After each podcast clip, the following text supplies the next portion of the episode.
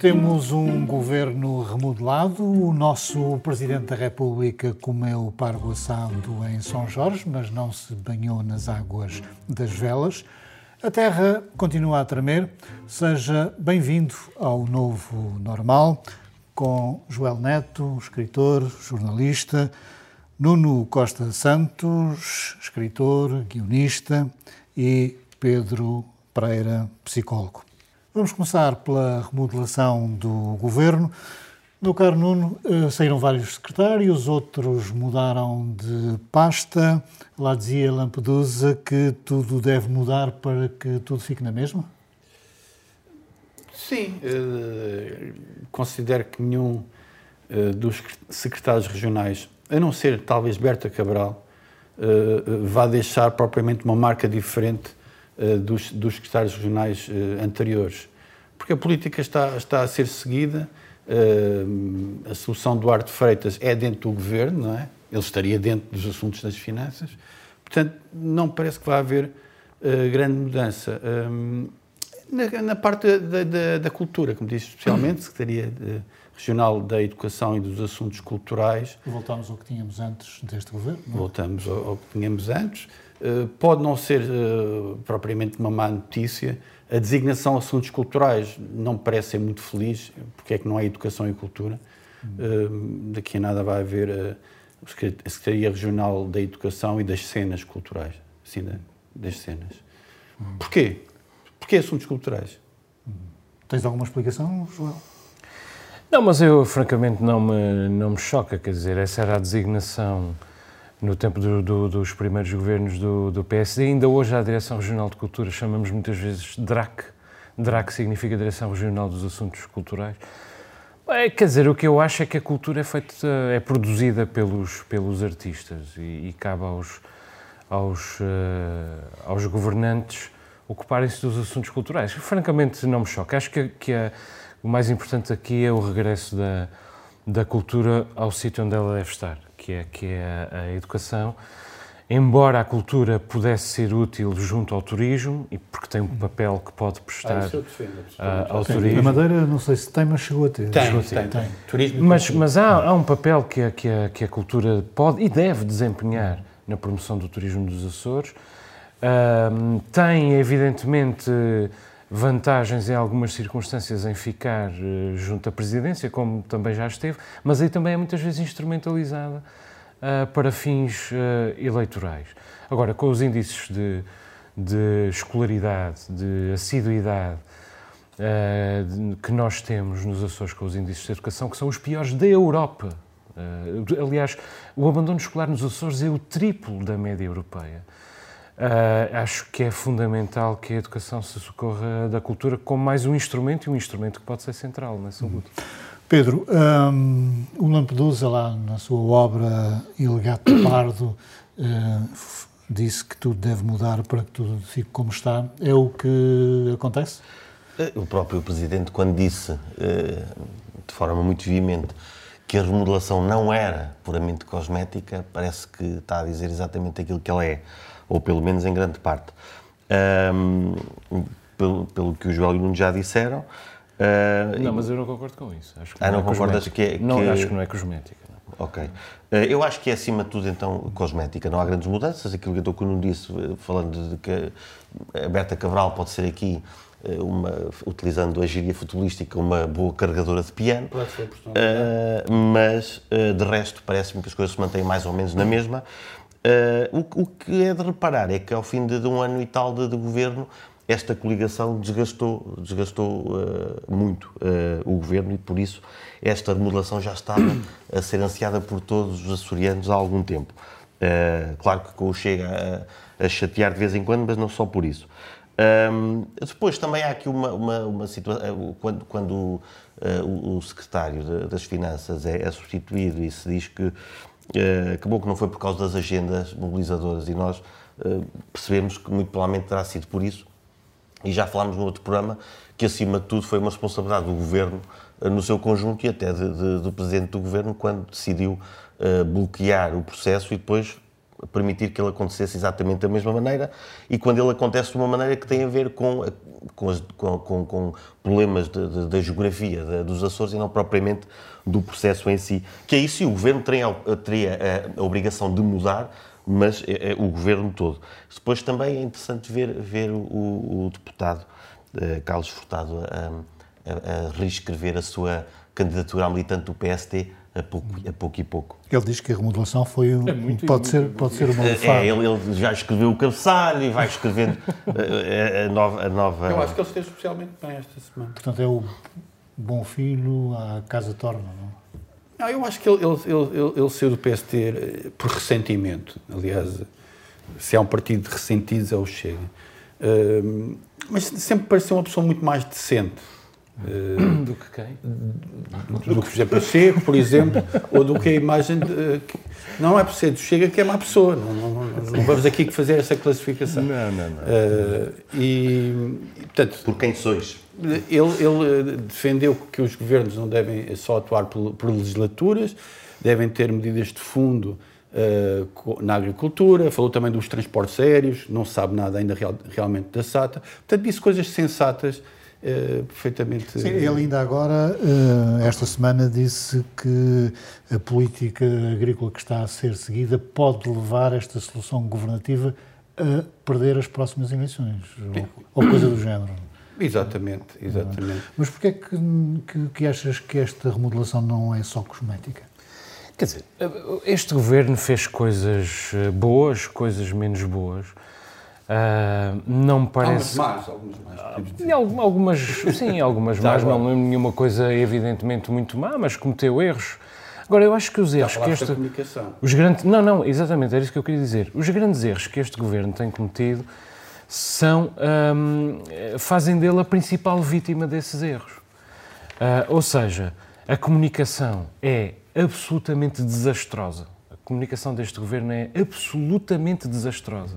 Também tem menos Esta... de imprensa que os anteriores. Não, quer dizer, é desastrosa. Sim. Eventualmente por ter é menos assessores. Disso, por ter menos assessores. Não sei, não acredito que seja.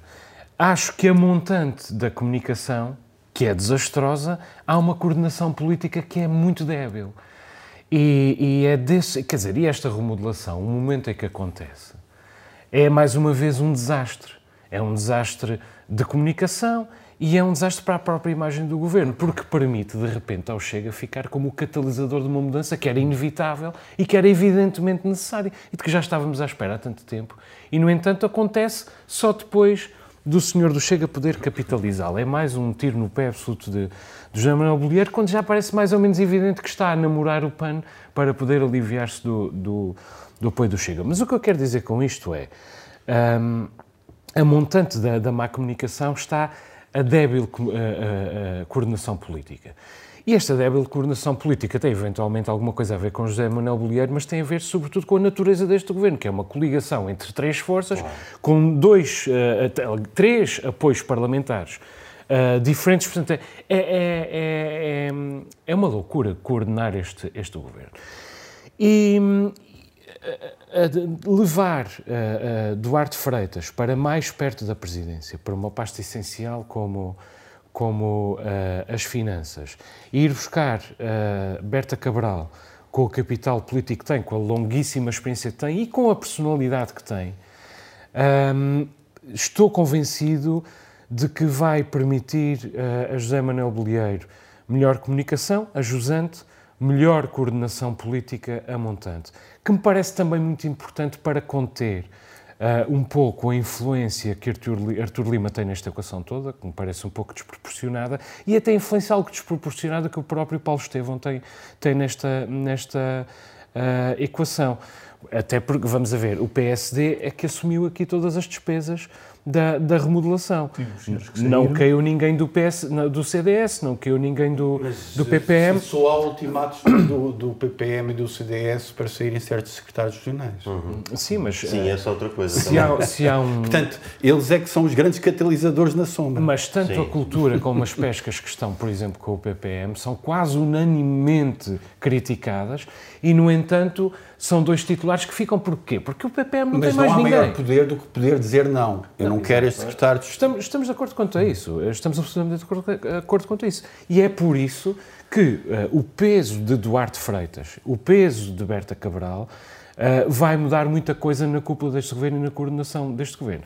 Além disso, há menos duas secretarias regionais, há três novos uh, secretários regionais, enfim, dois novos secretários regionais, um deles muda, muda de pasta, o governo está mais curto, está muito mais político e eu acredito que na conjugação dessa menor dimensão e, e, e, em particular da ascensão na hierarquia destes dois nomes, Duarte Freitas e Berta Cabral, um, pode estar o segredo para, para a sobrevivência deste, deste governo.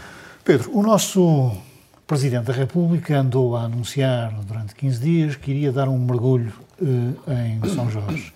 Uh, à última hora, cortou-se. É um facto político?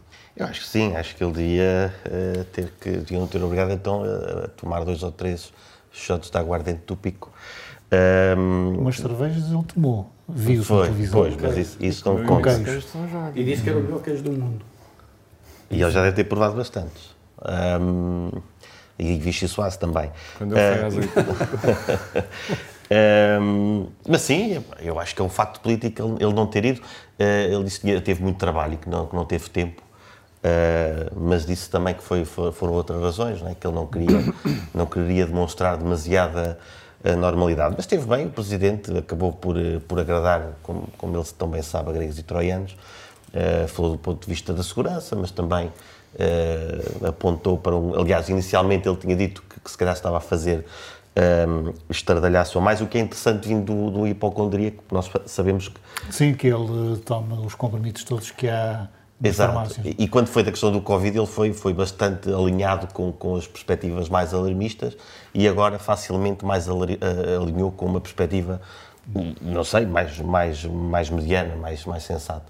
Oh, Nuno, o, o seu presidente foi comer a casa de uma família, foi-lhe servido peixe, estávamos uhum. na quaresma.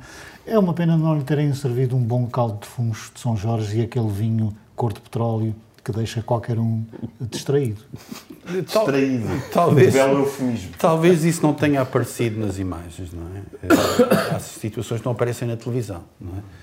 Uh, mas há bocadinho, há bocadinho ainda não explorámos um, um tema que tem a ver com, com, com, com, o governo e eu faço esta ligação este, esta, esta, esta vinda de, de Marcelo, uh, porque se há algo que eu acho que este governo regional dos Açores trouxe de reformista, foi na questão da linguagem. Nunca se disse tantas vezes humildade democrática. Hum. É com humildade democrática que, que, que, não se fazem reformas. E é com falta de humildade democrática eh, que, o, que, que, Marcelo vem cá e tem a atitude que tem, eh, desejando em segredo que houvesse um tsunami que o levasse ao continente para prestar uma homenagem a alguém. Não é? Ah, já que o, o Nuno voltou atrás Consegues descobrir. Eh, este governo sempre se disse reformista. Consegues descobrir uma reforma feita por este governo? Quer dizer, eu acho que em um ano e meio não se reforma nada. Em um ano e meio revoluciona-se. Mas uh, este governo não se apresentou como revolucionário, como reformista. Depois de um ciclo de 24 anos uh, uh, ininterruptos de poder do mesmo partido, parece-me que só se consegue reformar com, com uma legislatura, se é que uma legislatura chega para reformar uh, alguma coisa. Francamente, eu não esperava uh, mudanças uh, assim tão significativas. Foram abertos alguns caminhos, apesar do, do, da insistência no chavão da humildade política. A humildade democrática. A humildade democrática. Eu acho que realmente o que caracteriza este governo tem sido uma certa, uma certa humildade. Isso isso tem ressonância na personalidade de Manuel Mulher. ou o seu presidente? Sobretudo o seu presidente, é evidente. Uh, mas eu gostava mas... de dizer uma coisa: sem, com humildade democrática não se fazem reformas. Esta é que é a grande questão. Tem que ser com algum vigor. Algum vigor. É, e é isso, eh, Pedro, como é que é possível fazer reformas numa terra em que está toda a gente pendurada no Orçamento de Estado, eh, desde as ordens, os sindicatos, os empresários, as câmaras de comércio. Eh, como é que é possível fazer eu reformas? Acho, eu, eu acho que eu, eu, eu, eu, não acho que a humildade democrática, até se ouvido demasiado, de facto, Mas não, Não seja. confundir com umidade democrática. que também há Que, muita que seria cá. uma coisa normal Exato, nos também há Açores, não é? muita nos Açores. Não acho que seja impeditiva de, de fazer-se reformas. Acho que neste governo tem sido porque a humildade de- do Presidente não se conjuga ou não se liga à humildade de- das outras eh, figuras da coligação. E isso claramente pode criar impedimentos a, a reformas realmente importantes. Quanto a, a essas figuras, fazem parte do jogo democrático, felizmente. Já falámos aqui de que, eh, como são maus os partidos, mas como alternativa a haver partidos é muito pior. A alternativa a, a haver tanta gente, eh, claro, era melhor se não tivessem pendurados, como tu dizes, no orçamento mas a região e o país estão sempre pendurados no orçamento do, do governo e as reformas, apesar de tudo, hum, acontecem. E como é que este governo as pode fazer? Terá que afrontar algum, E algumas todos destas... desejamos uma reforma, desde que não nos envolva a nós, não é? Não, que se nos envolva para melhor, porque elas também existem. Mas o problema... reformas pressupõem sacrifícios, não é? E isso é importante, porque realmente a, Passos a Coelho direita... tentou fazer reformas. Sim, tentou, e além da troika. E esse é importante, eh, desse-me agora aqui uma boa ajuda. Porque a questão das Não reformas... estou aqui para outra coisa. As reformas à direita eh, pressupõem sempre sofrimento pa- para o povo, não é? E falávamos aqui na última, eh, no, último programa, agora ia dizer na última sessão, eh, no último programa sobre aquela deputada do PSD que falou de que o povo ia ter sofrido, que os portugueses... é? E, e- e seguimos agora para o governo regional. Que reformas? Que sacrifícios? Mas as reformas têm que levar sempre a sacrifícios. Eu conheço uma data delas. Eh, aliás, tu almejas pela tua reforma Por exemplo, que, que não levará a sacrifícios. E era isso que eu, que eu esperava, tanto à direita ou à esquerda, eh, quando há 24 anos de um partido no governo, nós esperamos que quem vem a seguir faça algumas reformas. E eu, de facto, não, tô- não sou tão otimista, por um lado, eh, porque não tenho visto essas reformas. Mas eu espero reformas que não vão mais ao bolso, obviamente. Espero reformas que, Com humildade democrática. com humildade democrática, espero que, O que eu boas acho reformas. engraçado é que tu, tu eh, identificas como quem está pendurado no Orçamento de Estado. Deixa-me repetir: as ordens profissionais, os sindicatos, os empresários. Toda e a mais- gente. Bom, toda a gente, mas vamos a ver: o problema, de, o problema dos Açores não são as ordens profissionais, não são os sindicatos, não são os empresários. O problema dos Açores é o peso do Estado. Só que. Eh, nós precisamos que o Estado seja pesado. E esse é que é o grande dilema de, de governar uma região assim. Nós, com o nosso espartilhamento geográfico, precisamos muito que o Estado seja muito pesado. E depois cria-se todo, todo um clientelismo à volta do Estado. Isso é distinto do dinheiro que vem, por exemplo, da União Europeia e que é canalizado pelo governo regional, mas na verdade não é dinheiro do orçamento eh, regional. e se não houvesse esse dinheiro, eh, muito mal estaríamos. Pois, não, é isso- tão- quanto a isso não é há verdade, isso há que, é- que tem a ver com aquela questão da- da- das agendas mo- mobilizadoras, em que se percebeu que este espartilhamento não permite uma eficaz e minuciosa distribuição e equi- equitativa distribuição dos fundos exatamente por causa disso. Porque Joel. o Estado ainda assim parece que às vezes não é suficientemente grande. não é? Joel, tu ainda não falaste do Sr. Presidente da República ah, em São Jorge. Um presidente que janta em casa de uma família é um homem do povo, é a desacralização do poder. Sim, quer dizer, eu, eu acho que é Marcelo a ser Marcelo. É- é- é- nós vamos ter saudades deste, deste presidente quando, quando deixarmos de tê-lo, já não falta assim há tanto tempo. Ahm, acho que é, que é, um, é um- uma presidência memorável. Isso nos sai um Marcos Mendes. Também, também por isso, salvo seja, logo, logo, logo veremos. Não há ninguém como, como, como Marcelo ah, em Portugal. Teremos sempre um presidente ah, Diferente. diferente. Ahm, francamente, ah, prefiro, prefiro esta, este otimismo de, de Marcelo, esta, esta, Bonomia. do, do que, de- esta bonomia do que propriamente as reportagens dos jornais do continente que na ausência de notícias sobre sobre hum, ah, vulcões e terremotos se põem a fazer reportagens sobre a felicidade dos jorgenses. Bom, eh, eu tenho uma coisa a dizer aos continentais e aos jornais do continente. Os açorianos são felizes. São felizes porque têm uma sociedade hum, muito ah, solidária, são felizes por ter uma natureza muito generosa, ah, mas ah, São Jorge, Espera aí, não estás chocado com este, com este elogio? Mas Tendo em conta os índices negativos. não, não, é precisamente isso que eu quero dizer. Não, Mas é que São apesar Jorge, disso, Ah, Mas São Jorge, mas São Jorge tem ah, uma, uma população numerosão absolutamente cavalgante. É uma ilha sem economia. É uma ilha com índices de desenvolvimento humano absolutamente desastrosos. Ahm, os, os jorgenses só estariam especialmente felizes se não, se não conhecessem mais nada no mundo. Coisa é que felizmente hoje, hoje não é verdade. E aqui há um tópico de, E também temos vacas felizes. É isso, é isso. O queijo é bom, as vacas felizes. Bom, hum, vocês não são cientistas, mas hum, neste caso de São Jorge, acho que não. são intelectuais. Epá, não, não insultos agora. Bullying agora não. Eh, Aqui há muitos anos estive envolvido numa, numa grande discussão que acabou com alguém a chamar-nos de pequenos e médios intelectuais. não, não, foi uma outra, Ah, bom, uma outra discussão. Mas não interessa. Hum, há uma divergência entre, o, entre uh, Vítor Hugo Forjás, um vulcanólogo uh, conhecido que acompanhou a crise de 64 e o que se está a passar agora. Ele diz que foi um bocado Tem exagerado. várias por, por todo o mundo, aliás.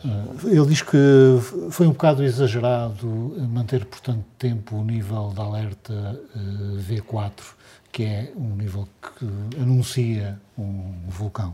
Eh, O que é que vos parece? Não? é com humildade democrática que reconheço que não percebo nada do assunto, mas também acho que Vitório Hugo Forjás é a maior sumidade da vulcanologia nos Açores e alguém que se interessa e que sabe de vulcões noutras partes do mundo.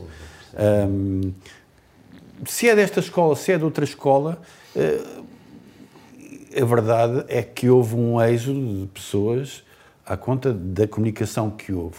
Eh, acho que, enfim, eh, quem sou eu para. A comunicação que foi mais do governo do que dos cientistas, não é? Certo, não sei de onde é que vem a origem, mas é uma comunicação que chega, chega às pessoas. Mas confio em Vitório Hugo Forjás, eh, que sempre foi uma pessoa muito crítica, sempre pensou pela sua própria cabeça eh, e realmente já assistiu a várias erupções. não é? Ainda que Pedro, nesta questão dos vulcões, aplica-se aquela frase só sei que nada sei, não é? Mais ou menos, eh, sim. Ele, ele, apesar de tudo, há uma entrevista que, que dá logo no início desta crise, onde ele fala de que é importante dar eh, informação, eh, informação às populações, porque não dando informação, começa, come- a malta começa a inventar. Quanto a este nível, pois realmente também não sei muito bem se é ou não indicado. A mim parece-me que um nível mais elevado de emergência indicará que há mais meios prontos a intervir em caso de necessidade.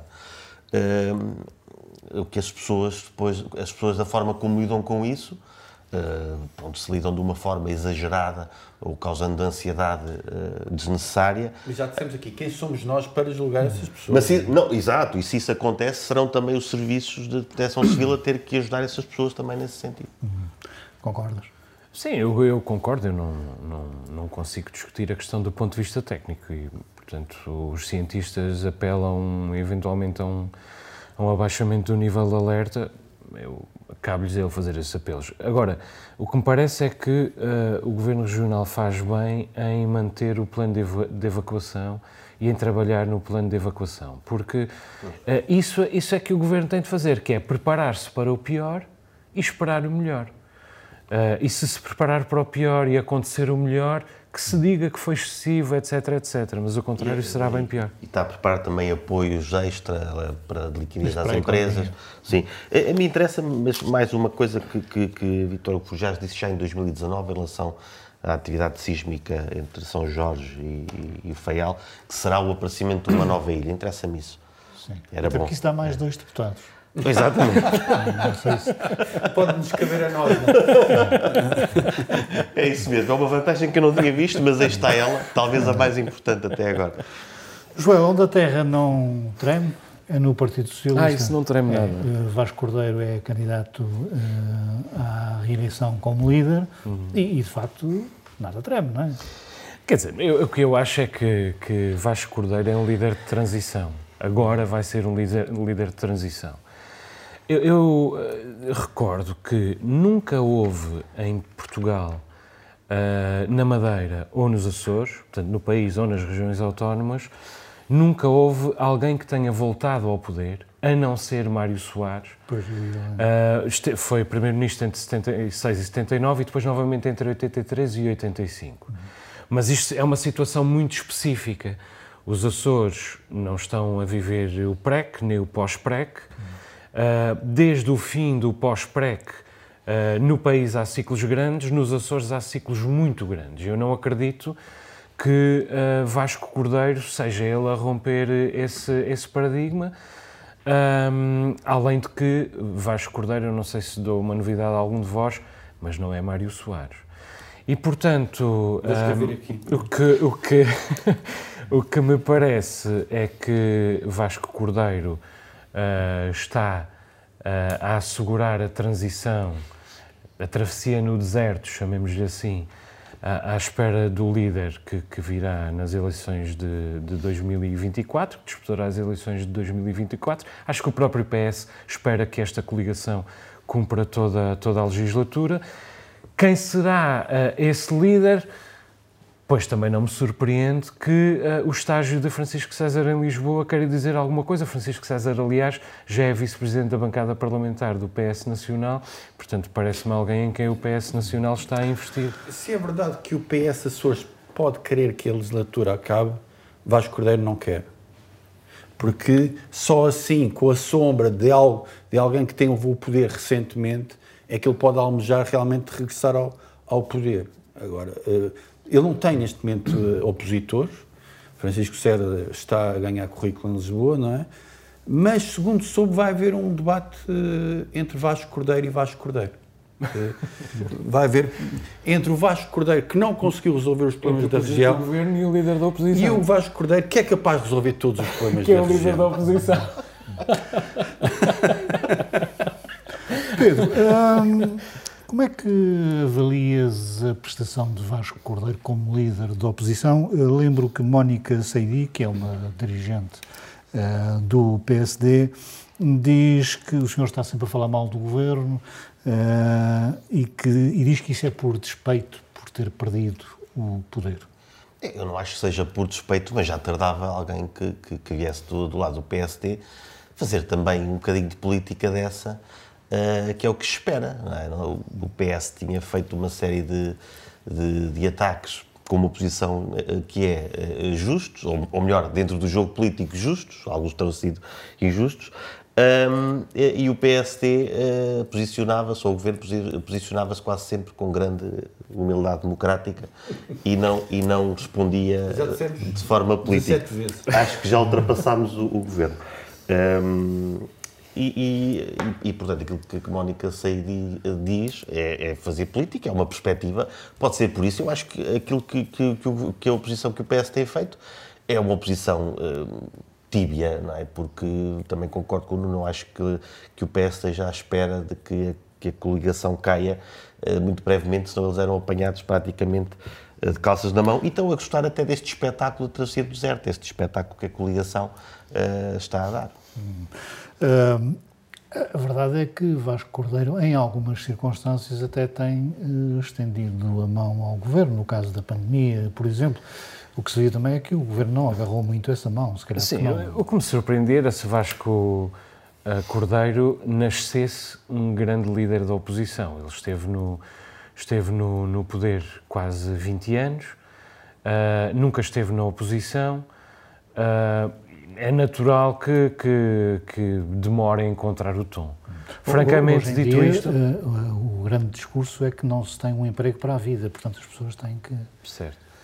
Uh, mas ele tem. Se adaptar. Dito isto, uh, também me parece que Vasco Cordeiro nunca ultrapassou a linha. Não, não me recordo ter ultrapassado assim tão claramente a linha.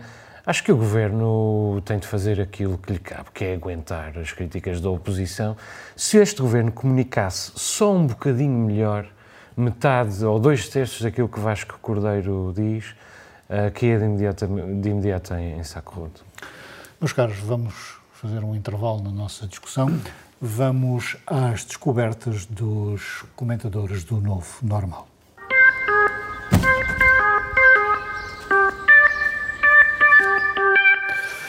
Joel, começo pela tua descoberta, que é uma série chamada Anatomia de um Escândalo. Anatomia de um Escândalo é uma minissérie da, da Netflix, acabou de sair, mas eu já vi os seis episódios, e é, é muito interessante. Conta a história de uma violação uh, ocorrida no, no elevador, num dos elevadores do Parlamento Britânico, a vítima é uma jovem assessora do Ministro dos Assuntos Parlamentares e o agressor é o próprio Ministro dos Assuntos Parlamentares. Põe em jogo duas questões que me parecem uh, muito importantes, uma delas bastante esquecida, que é, por um lado, a agressão sexual, de que se tem falado muito, mas por outra, o classismo, que é um tema que eu sou particularmente sensível e de que se tem falado pouco eu não vou contar como decorre o julgamento do, do suposto agressor, mas há um momento em que uma das possibilidades que fica subentendida é de que aquele homem seja uh, efetivamente culpado e ele próprio não tenha consciência disso. Uh, porquê?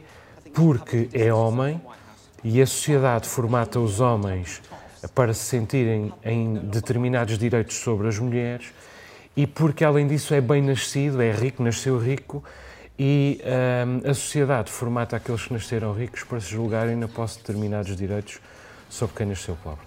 Acho uma, uma série bastante, bastante interessante, além disso tem extraordinários diálogos, que é uma coisa que eu sou bastante sensível, vale a pena ver. A descoberta do Nuno é um livro que se chama Laudalino da Ponte Pacheco, Exatamente. que era um fotógrafo, não é? Exatamente. Uh, e porquê é que trago o livro. livro. Trago o livro, é um livro bonito, muito bem paginado, com ótimo design. E realmente é um livro com fotografias de Laudalino da Ponte Pacheco, que foi uh, um retratista uh, da Maia, freguesia do norte de São Miguel, que trabalhou na fábrica de tabaco da Maia, mas também era retratista, fez esses retratos entre os anos 60 e os anos 90. São fotografias extraordinárias um, que mostram uma gente que, de rendimentos uh, baixos, mas de uma vitalidade uh, fabulosa.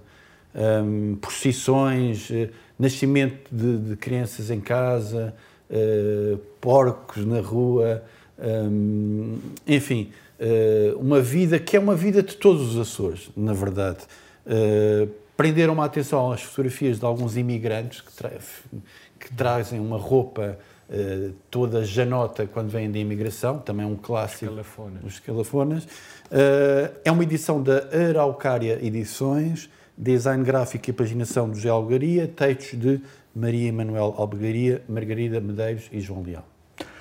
Pedro, a tua, a tua descoberta é um projeto chamado I Called Him Morgan.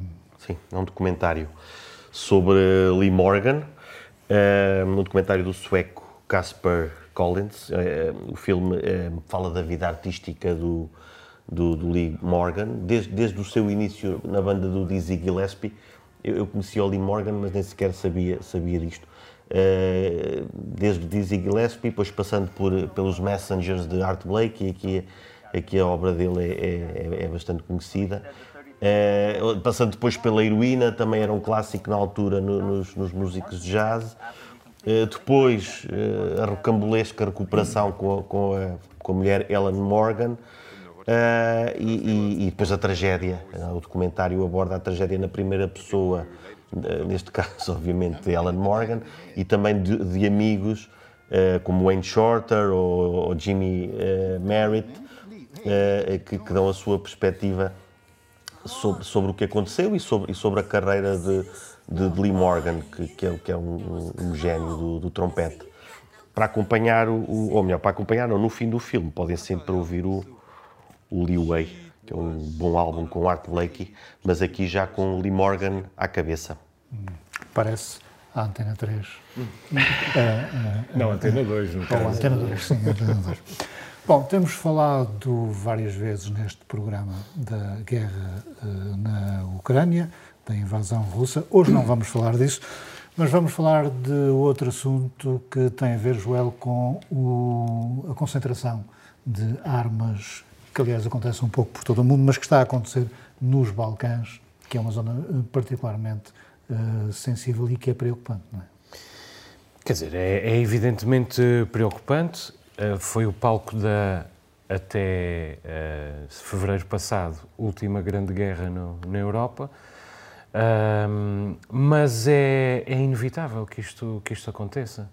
O rearmamento, e que passa pelo rearmamento da Alemanha, o rearmamento do, do, de todo o Ocidente, é inevitável por uma razão, um, embora seja um mau caminho, é o caminho menos mau e é inevitável porque a, a Segunda Guerra Fria está em curso.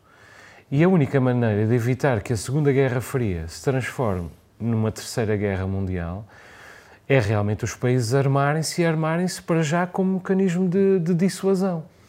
Não haver uh, armamento foi aquilo que permitiu, não haver armamento nem estruturas de defesa, uh, alerta foi aquilo que permitiu a Putin uh, invadir a Ucrânia. Hum. E, portanto, aquilo que ele nos, nos, mostrou é que, infelizmente, porque a, a, a, diplomacia não resolve o problema e porque a economia que se julgava que resolvia o problema com o capitalismo e a globalização nunca mais ia haver guerra também não resolve o problema, a única, a única solução é realmente voltar às armas. Claro que neste caso dos Balcãs e da Sérvia, por exemplo, as armas estão a ser fornecidas pela China. É? Sim, é, pois. Só de plástico. Deixa-me funcionar também, não? É exato, aquilo não dá. É por acaso. há, há para aí uns, uns, caças que eles têm que eu não sei bem, que eles dizem que, que são invisíveis ao radar, mas eu uh, nunca fiando. Uh, o problema ali é, e esta corrida ao armamento já acontecia antes do início da, desta guerra, porque se trata da Croácia, e da Sérvia, né? dois países que, que ainda não se podem lá uh, ver muito bem. E a Croácia, tendo entrado na NATO, uh, nesse, nesse movimento de dissuasão, uh, pediu uns, alguns mísseis aos Estados Unidos, a Sérvia não gostou, os Estados Unidos acabaram por não, por não, por não enviar os tais mísseis, mas a verdade é que depois a Sérvia acabou por ter armamento dado pela Rússia, a Sérvia e a Rússia, os eternos, o irmão mais velho e o irmão mais novo, eh, desde, desde pelo menos desde a Primeira Guerra Mundial, que, que, que sabemos disso bem. Um, e, e, então a Croácia aí teve porta aberta para pedir mais, mais auxílio à, à NATO. Uh, a verdade é que esta, esta Segunda Guerra Fria é bastante mais desequilibrada, uh, não sei se felizmente. Uh, felizmente porque parece-me que, que, o lado da NATO, que é o lado que, que, que me parece o lado certo, uh, tem, tem neste momento mais poder. Aliás, a Albânia, que era esse país, esse paraíso da, da extrema-esquerda portuguesa aqui há uns anos. Do Enver Hoxha. Exatamente, que era o grande timoneiro europeu, talvez. Uh, isto agora inventei agora a pressão. Uh, mas eles tinham uma, uma base modelo do tempo comunista que vai ser requalificada para ser uma base para, para caças da NATO. Uh, e, portanto, vamos ter. Uh, a coisa está a ficar mais equilibrada para, para o lado da, da, Sérvia. Onde é que isto pode ter um lado mau? É o tal lado mau de que a Rússia restam-lhe as nucleares.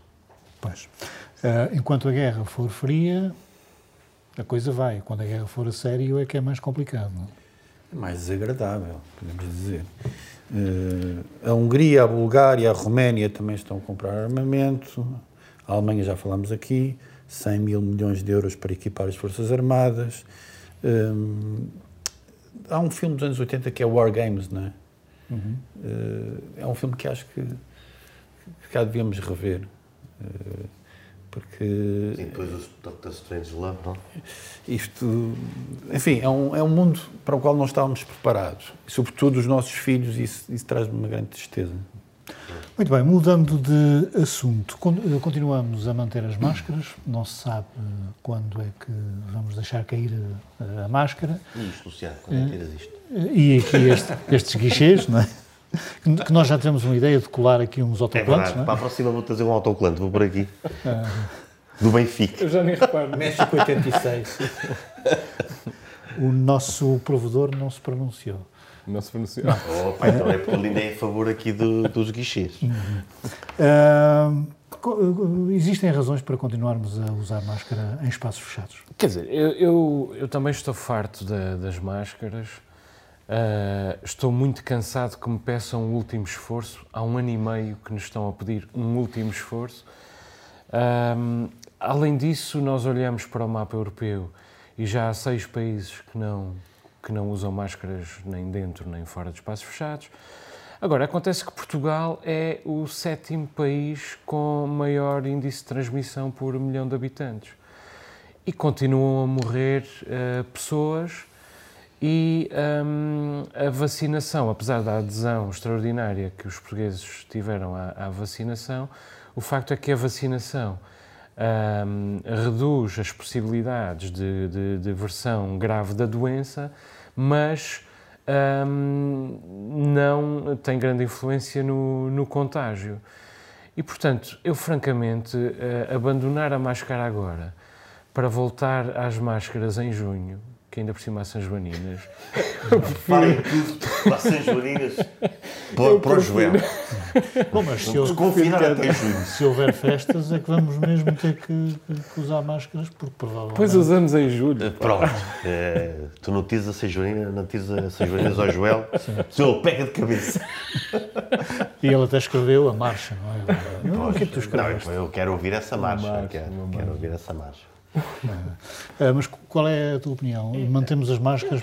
Eu estou como sempre, estou pelo lado de, da maioria de, de, dos médicos, mas agora já estou mais enfadado. Agora já, agora já usou-se com um bocadinho de. É, pá. Ainda por cima, já uh, mais pessoas, mais pediatras, não tinha ouvido falar um que me parecia sensato, não parecia um, um doidaço daqueles que, que, nos habituámos a ver aqui há uns, há uns dois anos dizia que as máscaras, mesmo na escola, eh, as desvantagens começam a ser maiores do que as vantagens.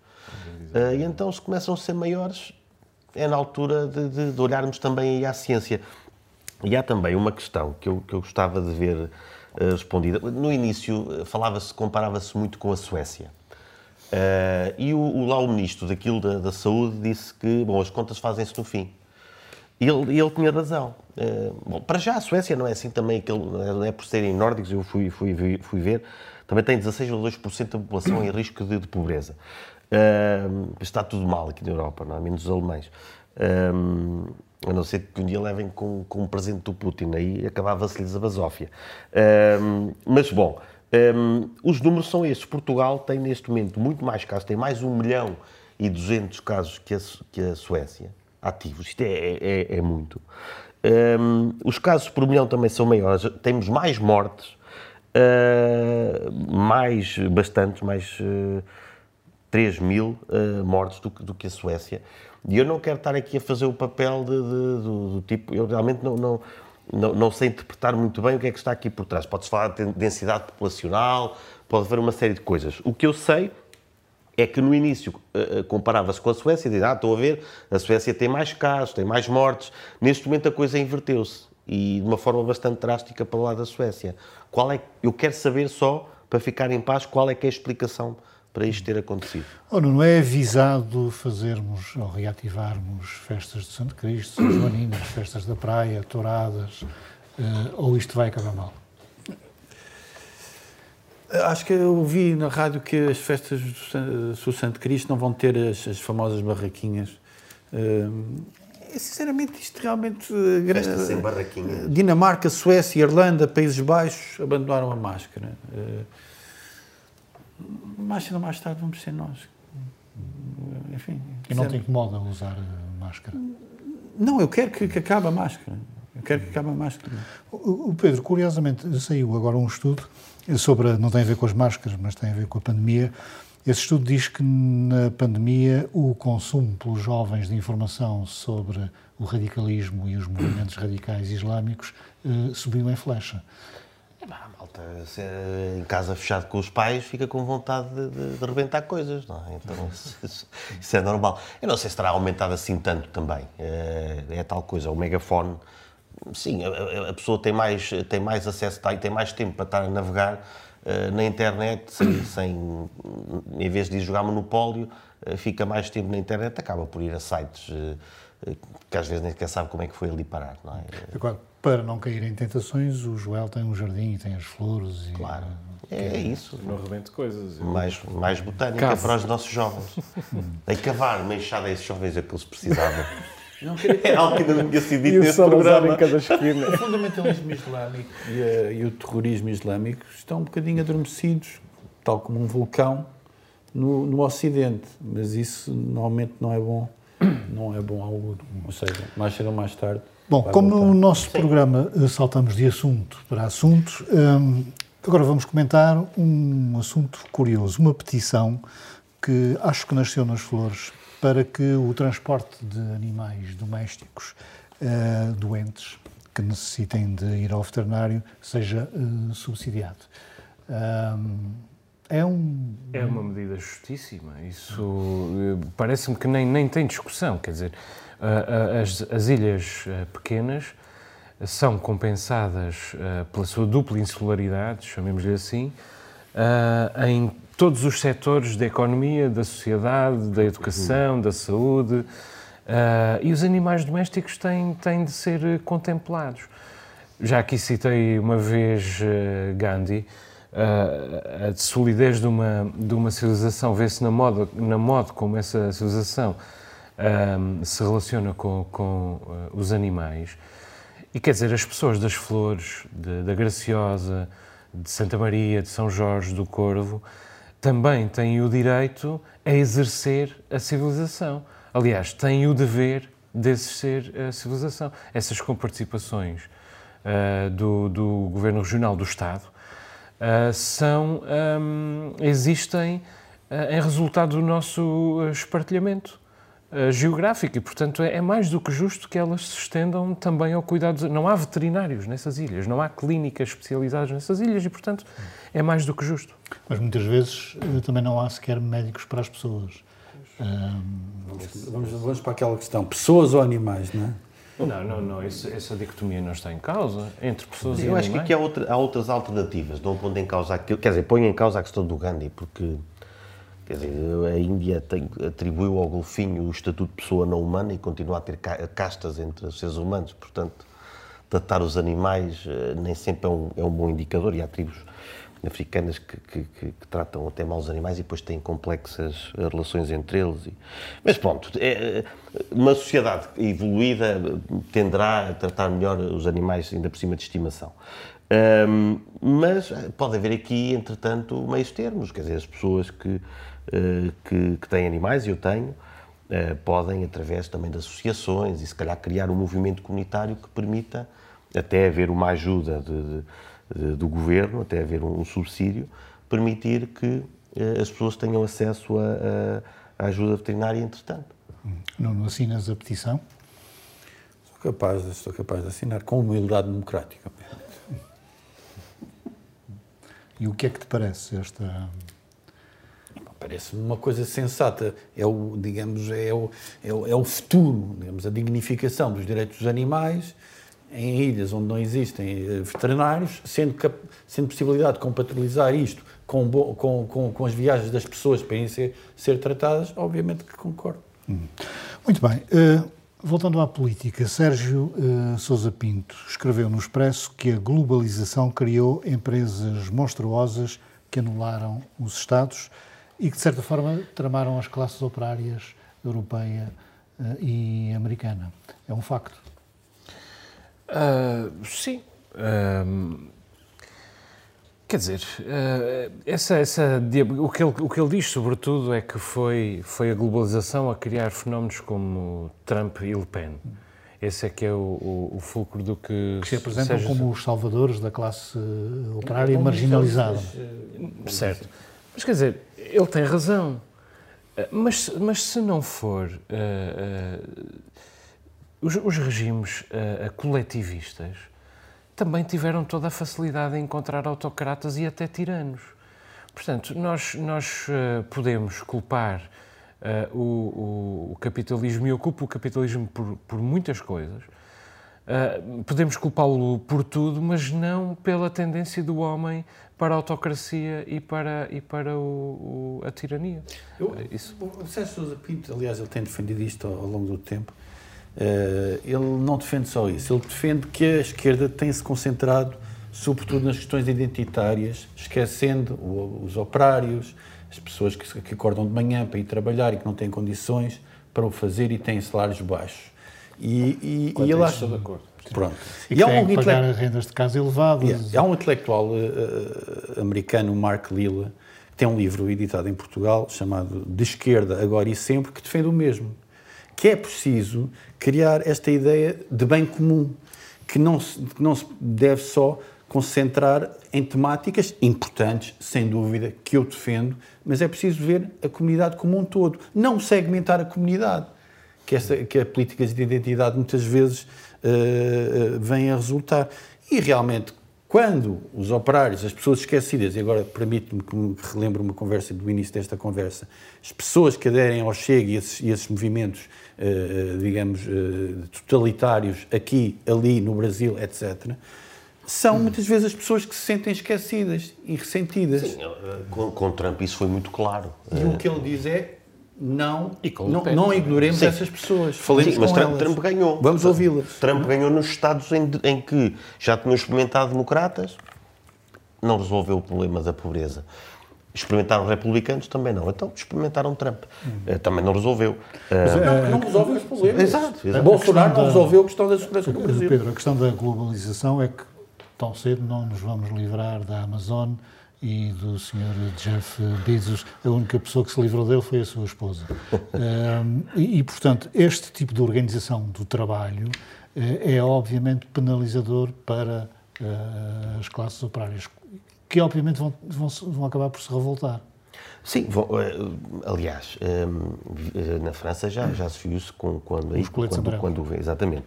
Uh, mas, mas, é preciso entender isso. A, a classe operária vem, vem perdendo poder uh, porque vem diminuindo também na Europa de, de número. Um, mas, mas ela continua a existir, e é verdade. A, esquerda enviou-a para os braços da extrema-direita quando deixou de se sujar as fábricas. Uh, porque na fábrica há, há, há muitos rotulados de, de machistas, por exemplo ou há muitos rotulados, é o, é o povo que, que muita da esquerda deplora. Então, se a esquerda deplora o povo que diz defender, o povo não vai mais votar nessa esquerda. E foi isso que aconteceu. E acho que é isso um pouco que Sérgio Sousa Pinto diz uh, de, de, outra forma. Quanto à, à, globalização, a globalização tem, tem servido para, para a melhoria de vida em todo o mundo. Nós temos que perceber esta questão de, de sermos todos um, é a humanidade quando, quando avança, avança, avança em uníssono. Não é o mundo ocidental que está mais envolvido, é mais envolvido, mas também à custa de todo o resto do, do, do mundo. E quando nós interiorizarmos isso e percebermos que toda isso, a gente... Isso não é uma visão completamente tecnocrática. Não, mas, claro, é, mas, é, real. Tu, tens pessoas a sair. Na folha de Excel é em Tens pessoas, mas tens pessoas, por exemplo, em 2017 tiveste pela primeira vez mais pessoas a sair da pobreza em África do que a entrar. Não. Quer dizer, está na folha, mas aconteceu. Aquelas pessoas de facto estão a passar menos fome. Sim. E isso interessa-me. Um, aliás, basicamente só isso me interessa. Cada vez me interessa menos a ideologia. Uh, e, e, e, em relação à, à, à, à Le Pen. Uh, pois ela, ela, recebeu essa malta de, de, braços abertos, mas é bom que eles percebam depois com o tempo que ela não vai resolver absolutamente nada dos seus problemas. Quanto ao, a, às empresas que, que, anularam o Estado, eu não concordo, porque o Estado precisa dessas empresas. E nós vemos quando o nosso país. Elas nem impostos pagam. Depois vão pagar aos Países Baixos. Uh, como, como, vamos falar depois daquele outro português que está a receber não sei quantos milhões. Uh, não pagam impostos, mas pagam os empregados que trabalham para elas não é? Claro, mas, mas aí é o, é o, é o capitalismo precisa de, de, uma, de uma rédea, claro que precisa. E aí os Estados têm sido fracos em relação a isso. Os Estados Unidos sempre foram fracos, com políticas atrás. E não, for, não foram só republicanos. O Bill Clinton aprovou leis altamente liberais para apaziguar os republicanos e depois vemos no que é que deu. Uma hegemonia de republicanos eh, durante não sei quantos anos. Eh, e, e, e o Bill Clinton era, era democrata. E, e quando, quando, se pensa que, que só deixar as empresas, deixar de pagar impostos, que isso vai gerar emprego, é, é o dogma. O, o, os coletivistas têm os seus dogmas, os capitalistas liberais têm também os seus dogmas. E é preciso abandonar os dogmas, é preciso olhar a realidade. E o capitalismo precisa de rédea, não digo rédea curta, mas precisa de uma. Bom, nós íamos falar do Sr. Carlos Tavares, que ganha um balúrdio Uh, numa multinacional, mas já não temos tempo, vamos aos minutos. Ah, não vamos falar do. É, uh, ficará para, para a próxima. vamos aos minutos, começo por ti, Joel, queres falar de padres pedófilos que continuam no ativo?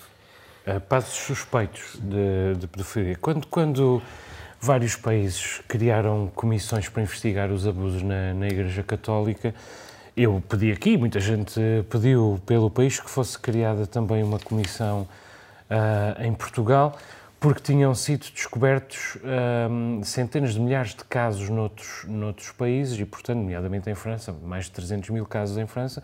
Portanto, era importante nós aquilatarmos da saúde da Igreja Católica em Portugal. Quem se chegou à frente foi a própria Conferência Episcopal.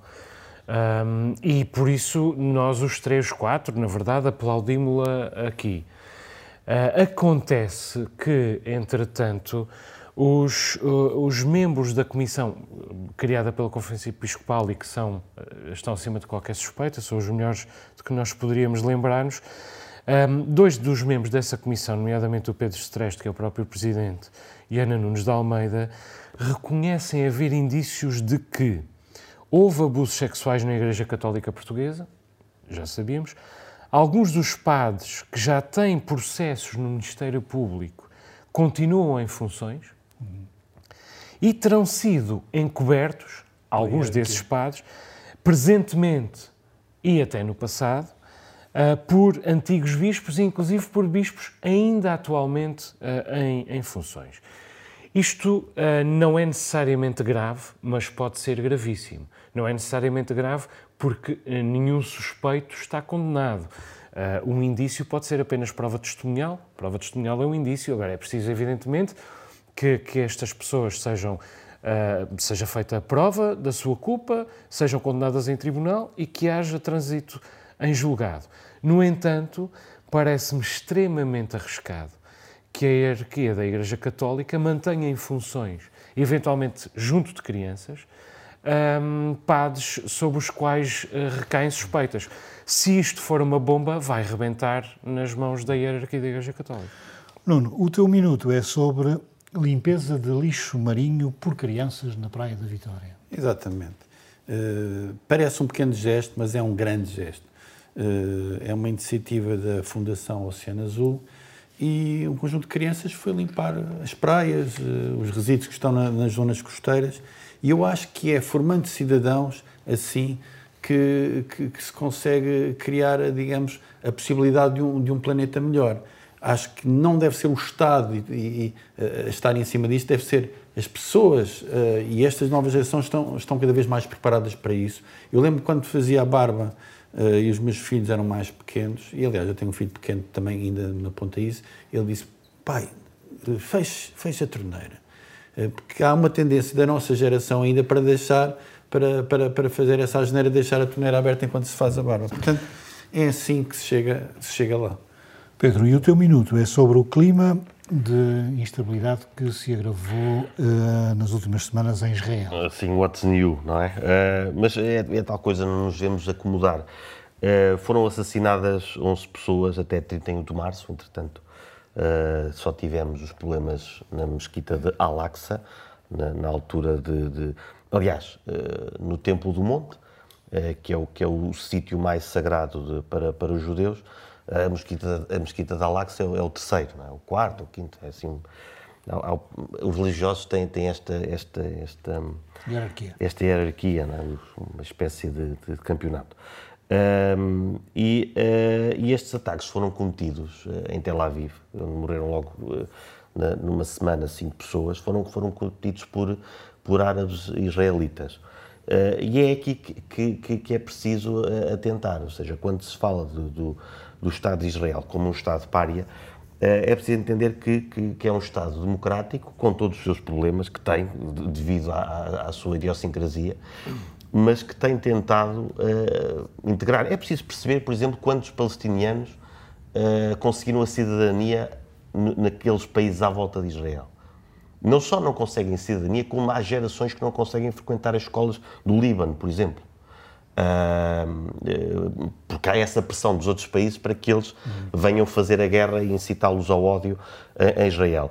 Este caso é diferente porque, apesar dos próprios israelitas dizerem que o inimigo não são os muçulmanos, uh, aliás, o próprio Mahmoud Abbas veio condenar estes, estes atentados, que é assim uma coisa uh, inédita. Uh, eles estão ligados ao ISIS. E estou só a dizer mais isto. É preciso perceber também, quando, quando falam de Israel como Estado de pária, que a 21 de fevereiro foi indicado para o Supremo Tribunal de Justiça o primeiro árabe uh, israelita e a primeira mulher, o que indica que, de facto, este, este, as notícias acerca de Israel às vezes são um pouco exageradas. Termina aqui esta edição do Novo Com Normal. Exatamente. Voltamos para a semana. Boa noite. Thank you.